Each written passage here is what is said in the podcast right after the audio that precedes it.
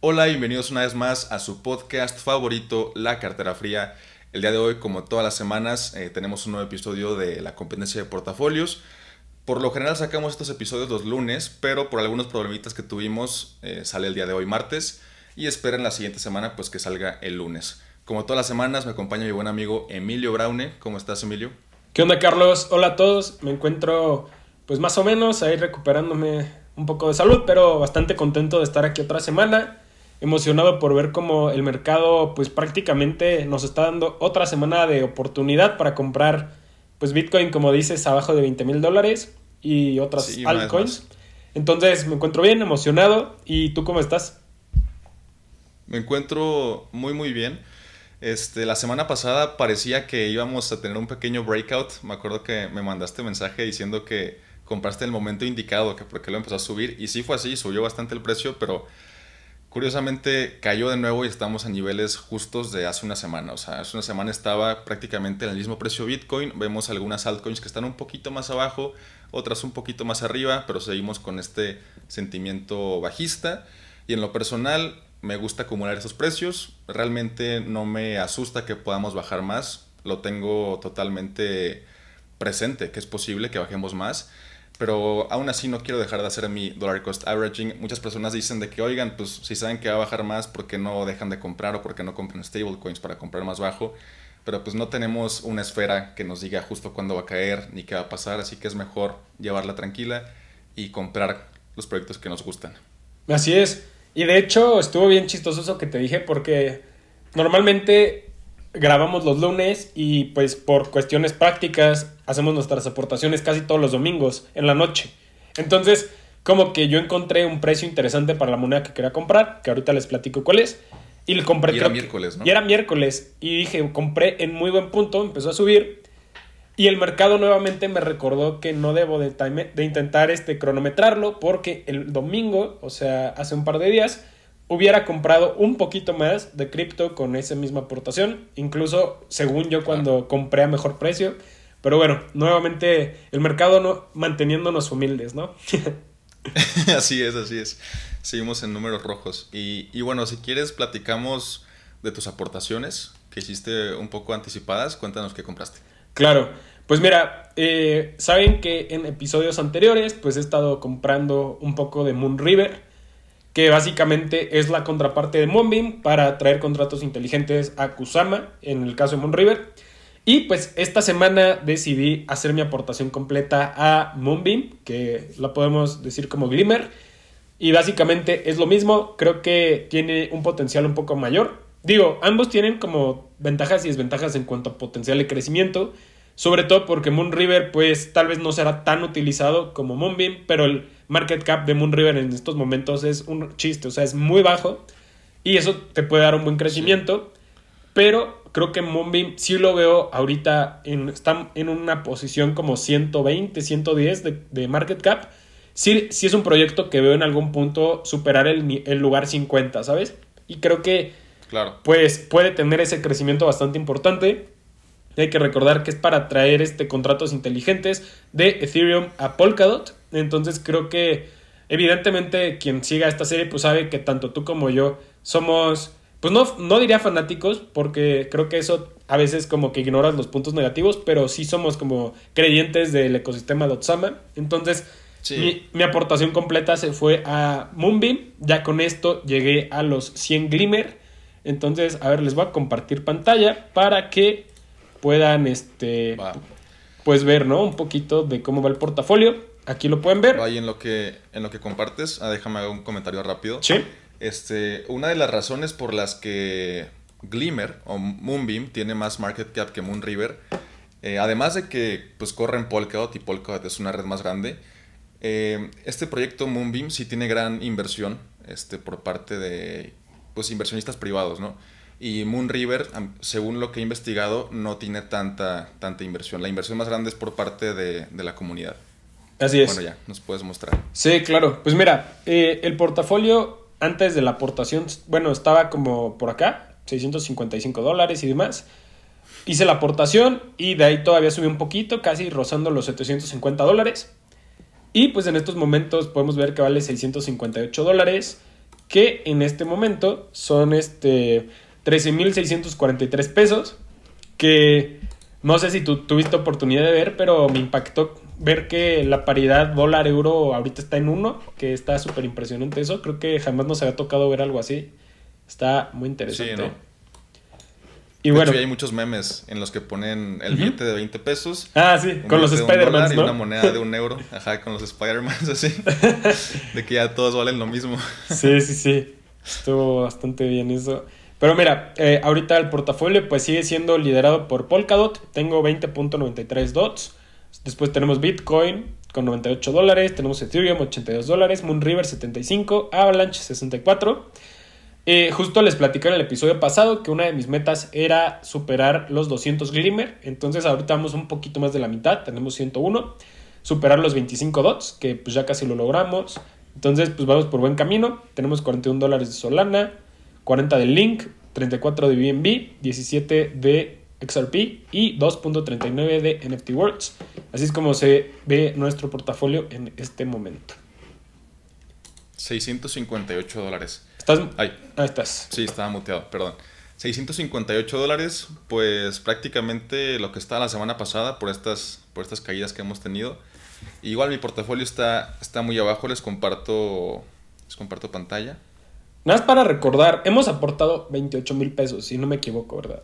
Así es, hemos aportado 28 mil pesos y en este momento tu portafolio comentaste que vale 13 mil. ¿Cuánto? 13 mil 600 más o menos, o sea, voy como 15 mil abajo, más o menos, más del 50%. Sí, un poquito más del 50% abajo. Y a ver. Em, déjame comparto pantalla. Eh, les comparto pantalla. Mi portafolio actualmente vale 660 dólares. Que eso a pesos son 13.724. Está un poquito por encima del portafolio de Emilio, pero realmente hemos estado, ajá, hemos estado súper, súper parejos últimamente. Y lo que compré esta semana uh, fue. Ya tienes dos este, Kusamas. Ya tengo dos Kusamas, exactamente compré 500 pesos de Kusama, 250 pesos de Akala y 250 pesos de Moonbeam. Yo también estoy alcista en, pues en todo este ecosistema de Dotsama y por eso esta aportación fue a puros proyectos de, de Dotsama. Em, Glimmer y Akala corren en Polkadot y pues Kusama es, es Kusama. algo que me gusta mucho de algo que me gusta mucho de Akala eh, por lo que decidí invertir un poco en esta ocasión. Ya tenía inversión antes. Em, es que recientemente sacaron su stablecoin llamada AUSD o AUSD, este, USD. Y este stablecoin es muy parecida en funcionamiento al stablecoin de MakerDAO, al stablecoin de DAI eh, la gente después lo que pasó con esto de UST se quedó como traumada, ¿no? Con las stablecoins, ya creo que hay muy poca confianza en las stablecoins y más en las nuevas stablecoins, pero recordemos que UST era una stablecoin eh, algorítmica, realmente no estaba respaldada más que por el token Luna, lo cual hacía pues muy, muy volátil, muy propensa a un crash, que fue lo que sucedió. Y DAI, desde su existencia, la stablecoin de MakerDAO, que se parece mucho a esta nueva stablecoin de Akala, pues ha sido muy estable porque están respaldadas por cripto, ya sea por Ethereum, Bitcoin o cualquier otra criptomoneda, y están sobrecolateralizadas, por lo que eso te da un, margen de, seguridad. Ahora, ¿qué me gusta mucho de Akala? Me gusta que tiene un supply finito y que cada que quieres mintear nuevo IUSD, tienes que pagar comisiones en el token de Akala. Entonces, entre más he utilizado este stablecoin IUSD, el valor, bueno, la demanda por los tokens de Akala va a ser mucho mayor, lo que a mi parecer va a hacer que el precio suba, más porque el supply pues es finito, ¿no? O sea, hay una cantidad fija de tokens. Aparte, en la plataforma de Akala, que es una plataforma DeFi, todos los eh, fees que se paguen por cualquier tipo de transacción se van a pagar con Akala. Realmente se pagan en la criptomoneda que tú quieras, puedes pagar el fee en Ethereum, en Kusama, en Bitcoin, en lo que tú quieras, pero en el backend, en lo que no vemos de la plataforma, esa criptomoneda se convierte en tokens de Akala, se compran tokens de Akala con ella y después se usan para pagar esa, esa comisión. Por lo que estoy alcista en este ecosistema, creo que tiene algunos elementos que pueden hacer que el token suba en precio. eh, tal como lo hizo Luna con Terra Luna, pero sin el riesgo de un stablecoin algoritmo. Así es.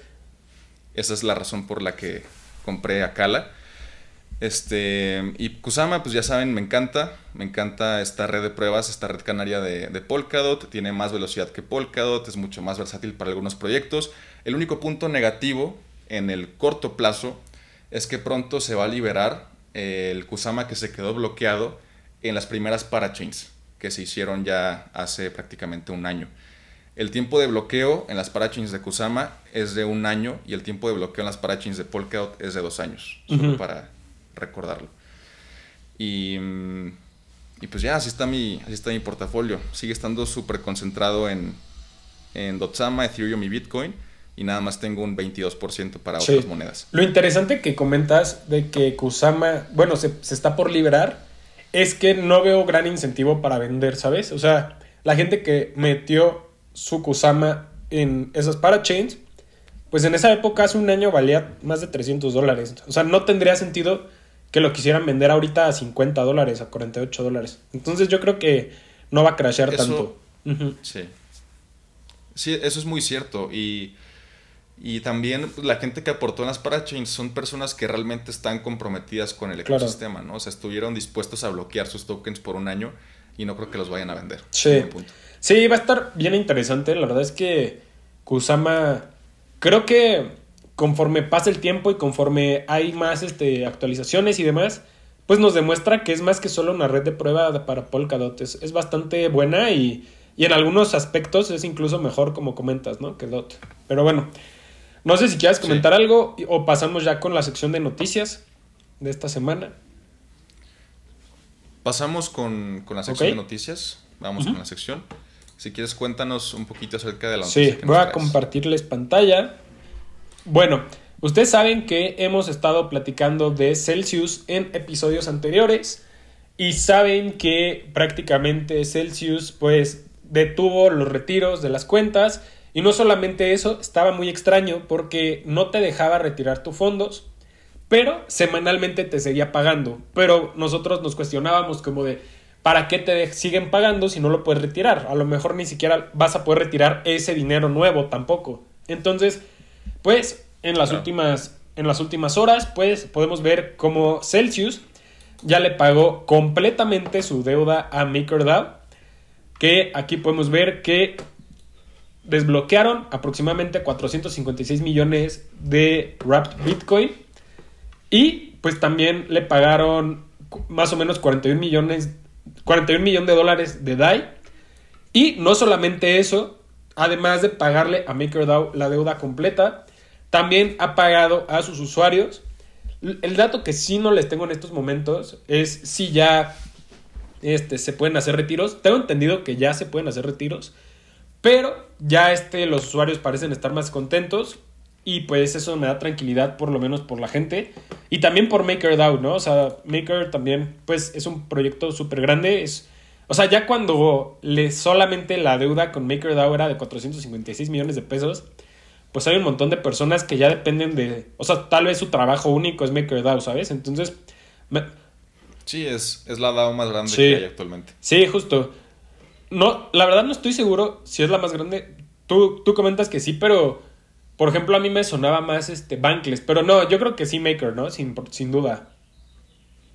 Sí, Maker. Entonces sí, pues esa es la noticia que les quería compartir. Y bueno, no sé si tú nos quieras platicar sobre algún tema diferente también, muy importante. Pues sí, antes de, de seguir con mis noticias, está este, muy interesante que ya estén pagando, está curioso porque pasaron de no tener nada de solvencia económica a estar pagando las deudas de una semana a otra prácticamente. Entonces mi pregunta ¿De dónde es, salió? ¿de dónde viene este dinero? ¿De dónde salió el dinero? Eh, pero bueno, es algo positivo para um, todo el ecosistema que ya estén pagando esta deuda. Y, y, a ver qué pasa con Celsius en el futuro. O sea, ya con lo que sucedió, la gente perdió la confianza totalmente. Entonces, quién sabe qué vayan a hacer para recuperar la confianza y para seguir creciendo o no sé si ya vayan a pagar la deuda y simplemente ya van a terminar con el proyecto. Realmente no. Claro. ¿Qué digo? Incluso si decidieran terminar el proyecto, creo que pues los usuarios y las DAOs y demás se quedan con un mejor sabor de boca, ¿sabes? O sea, eh, yo creo que a ellos ya no les importa lo que pase con Celsius, ya tienen sus fondos. Pues sí, sí, eso sí, definitivamente. Y la noticia que les tengo, este, pasamos con mi noticia, em, tiene un contexto histórico muy grande en el espacio cripto, porque, bueno, Bitcoin, como ya todos saben, no tiene muchísimo tiempo. O sea, es una tecnología súper, súper novedosa no tiene ni siquiera...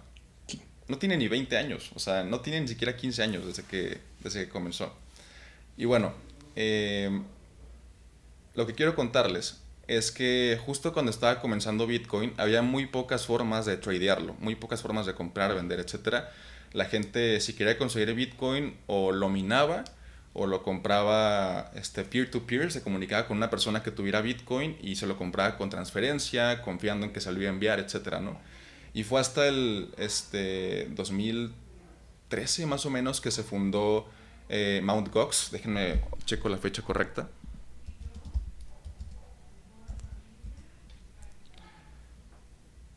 ...2010, perdón. En 2010 se fundó Mt. Gox y fue el exchange más grande del mundo en ese momento manejaba el 70% de las transacciones de los intercambios de Bitcoin en ese momento, lo que es una locura. De hecho, ni siquiera Binance maneja ese porcentaje en este momento. Y, tuvieron un problema de seguridad, lo que causó que un montón de usuarios perdieran sus fondos. En total se perdieron 150 mil bitcoins aproximadamente en ese momento. Y eso sucedió en 2014, el hackeo. Desde ese momento hasta ahora, pues la gente que se vio afectada estuvo tratando de recuperar sus fondos eh, pues por medio de demandas y demás procedimientos legales y la verdad nadie se esperaría que fueran a recuperar los fondos, pero hasta hace pocos días anunciaron que ya es oficial. Las personas afectadas van a recibir el Bitcoin que perdieron y en total son 150 mil Bitcoins los que se van a liberar al mercado, este, lo que se ha perdido. Eh, lo que nos puede dar una señal negativa de que tal vez si esos 150 mil bitcoins salen al mercado y se venden al momento, pues el precio de bitcoin puede caer de forma brutal, como lo sucedió hace algunas semanas con lo que pasó con Terra Luna. Recordemos que Terra Luna holdeaba como unos 50 mil bitcoins aproximadamente. Los vendieron todos en cuestión de una semana y el precio cayó de 39 mil a 29 mil dólares.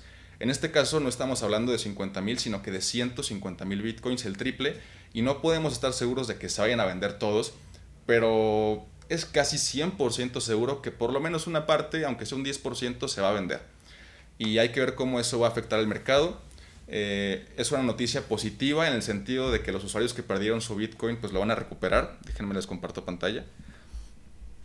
Pero pues también tiene su connotación negativa en el caso de que... Ay, caray. Pero negativa entre comillas, porque para la gente como tú y como yo, pues nos da felicidad comprar más barato, ¿sabes? Sí, claro. A ver, déjenme comparto pantalla. Ahí está. Sí, o sea, es positivo comprar más barato, pero igual una caída tan fuerte, o sea, si, si estos este, 3 mil millones de dólares en Bitcoin, 150 mil Bitcoins, se venden así de golpe, lo cual es poco probable, pero supongamos que una tercera parte, un 20% se vende, sí afectar mucho, mucho el precio. Eh, podría ser que Bitcoin caiga a 15 mil dólares o incluso un poco más bajo, acercándonos a los 10 mil. No creo que baje de 10 mil, realmente sea algo muy complicado. Hay mucha gente que tiene órdenes de compra en esos niveles y, dudo que, vaya a caer por debajo de, esos niveles, pero a ver qué pasa. Eh, quién sabe si se vaya a vender este Bitcoin, si se vaya a holdear. Algo que les quiero comentar es que las personas que tenían esta, que estaban bajo este... Mm, este hackeo, las personas afectadas, algunos vendieron su posible recuperación de bitcoins a algunas empresas e individuos. O sea, hubo personas con muchísimo dinero que les dijeron, oye, eh, sabemos que te robaron tanto bitcoin y que es posible que lo recuperes, pero no es seguro. Te compramos esos derechos para recibir el bitcoin en el caso de que se recupere. Entonces algunas personas lo vendieron eh, y esto me da un poco más de tranquilidad porque si una institución compra esos derechos de bitcoin y luego lo recibe, siento que es menos probable que venda. Porque por lo general las, instituciones están como que muy alcistas en Bitcoin, las que compran Bitcoin, em, como MicroStrategy y muchas más. Y a mi parecer, vender en 20 mil dólares es un nivel pues muy, muy malo. Entonces, a ver qué sucede. Sí, la verdad es que pueden pasar un buen de cosas, pero como comentas, yo creo que es que es muy diferente, ¿no? Porque hay, ahorita tal vez nosotros, desde nuestra perspectiva, es un mal momento vender en 20 mil, pero tal vez ellos compraron esos derechos cuando Bitcoin valía, no sé, menos de mil dólares, dos mil dólares, algo así. Tal vez incluso menos. Entonces, tal vez para ellos hacer un 10X o un 50X o lo que sea, sea incentivo suficiente para vender. O sea, creo que va a depender muchísimo de cada empresa, pero también no podemos garantizar ni que nadie va a vender ni que todos van a vender, ¿no? Va a ser como un punto intermedio posiblemente. Sí. Y luego lo peor que puede suceder es que cause pues un, un efecto dominó de, de, ventas, ¿no? O sea que empiecen a vender un volumen grande de Bitcoin y que eso desencadene liquidaciones y demás, que hagan que el precio caiga todavía más. Y mucho miedo, exacto. Entonces, a ver qué sucede. Eh, llévenla con calma. No les recomendaría que hagan trades apalancados en este momento, ni de broma. Este, entonces esperan a ver qué sucede y si cae mucho el precio, pues aprovechen las oportunidades, que seguramente serán oportunidades de una vez en la vida. Y mm, quiero platicar sobre otra, otra noticia, no es tanto una noticia, pero es información que creo que es importante que sepan. Y es que, mm, bueno, todos sabemos que la inflación está altísima en estos momentos. Aquí en México ya estamos cerca del 8% de inflación y en Estados Unidos ya se superó. 8.8 me parece. Sí, sí están en un me, parece que, esta semana iban a anunciar los nuevos niveles y que se esperaba que se superara el estimado de 8.6, si no me equivoco. Justo, este, en este momento están en 8.6%. Eh, aquí tenemos el índice de precios al consumidor en Estados Unidos, el CPI, y la última vez que se reportó esta cifra fue en mayo de este año. ¿Se escucha mucho el ruido? Ok. La última vez que se reportó esta cifra fue en mayo de este año y fue un 8.6%. El día de mañana se reporta la nueva cifra del mes de julio. Y en el caso de que se quede igual en 8.6% o que baje, pues seguramente el mercado va a subir, ya que sería una señal de que ya pasamos por lo peor y que seguramente la inflación va a ir bajando con el tiempo, ¿no? Pero si este indicador sube aún más, sube a 8.8, sube a 9%, sube más, pues es casi 100% seguro que el mercado va a caer el mercado de bolsa, cripto, bitcoin y demás. Eh, nada más para que lo tengan también como en la mira. Nuestro índice de precio del consumidor aquí en México también está súper alto, estamos en un 7.99% y es una cifra que no hayamos visto en los últimos 20 años prácticamente. Creo que en más tiempo, pero aquí esta gráfica solo muestra hasta 2008 y en este tiempo pues no, nunca se había visto un, un INPC tan alto. Sí, no. Y por lo mismo, pues los CETES están muy altos también, que deberían aprovecharlo, invertir en renta fija. Sí, sí, definitivamente. O sea, en este canal, pues no somos como todo nuestro dinero está en cripto. Es importante diversificar. Sí, no somos maxis. Sí, no, para nada. Es importante que diversifiquen y también este. Pues sí, o sea, si una tasa de casi 9, ya me parece arriba del 9% en CETES a un año, pues amárrenla porque probablemente sea un buen momento en, ahorita. También si tienen un plan a más largo plazo, podrían incluso considerar los bonos, porque amarrar una tasa a 3 o 5 años también es atractivo. Y pues hay... Sí, y también las OFIPOS, aunque pues, son más arriesgadas que, que Claro. Pero recordemos que tiene este seguro, ¿no? De hasta como 180 mil pesos. Entonces, hay unas OFIPOS que ofrecen 12%. Si lo pueden amarrar, creo que es una muy buena tasa. Sí, exactamente. Entonces, pues yo creo que con eso damos por terminado el episodio de hoy. No sé si quieras agregar algo más, Carlos, pero creo que como comentario final, pues simplemente es diversifiquen, eh, no tengan tanto miedo. Si tienen mucho miedo y si no soportan estas caídas, probablemente están invirtiendo en más dinero del que se pueden permitir perder. Entonces, pues reconsideren y reflexionen si quieren tanta exposición al sector cripto. Nadie los va a juzgar, en verdad. En esta comunidad apoyamos todo tipo de inversión que esté regulada y que esté probada y demás. Entonces, pues, muchísimas gracias por su atención. Dejen su like. Si están en Spotify, califíquenos, compartan. Y pues por mi parte sería todo, Carlos. ¿Algo más? Sí, ahí déjenos sus cinco estrellas en Spotify, suscríbanse en YouTube, dejen like, comentario, todo. Y nos pueden seguir en todas las redes, estamos como arroba la cartera fría. En todos lados subimos contenido, sacamos hilos en Twitter, TikToks, Reels, etcétera. Y también los invitamos a que estén muy al tanto ahí de la comunidad en Twitter. No solo de nuestra comunidad, sino que de toda la comunidad cripto en Latinoamérica. Hay pláticas muy padres en Twitter Spaces. La semana pasada tuvimos un Twitter Spaces aquí en, en la comunidad de la cartera fría. Eh, resolvimos preguntas y platicamos muy a gusto. Estuvimos ahí como una hora y media platicando. Este, también ayer tuve la oportunidad de asistir a un Twitter Spaces de Ethereum México con JJ Campuzano y en verdad escuchar a gente pues que ya lleva tanto tiempo en el espacio, o sea, que están desde el 2014 o incluso antes, sí te da como perspectivas diferentes y siempre se puede aprender de, de las personas, ya sea que sean nuevos o que lleven mucho tiempo, siempre hay algo que se puede aprender, así que estén atentos. Aparte, algunos spaces y pláticas te dan popes, que son estos NFTs gratis que puedes ir coleccionando. Ayer me dieron uno y pues está padre. Eso ha sido todo por este episodio. Eh, cuídense, mucho éxito y nos vemos la siguiente semana. Nos vemos.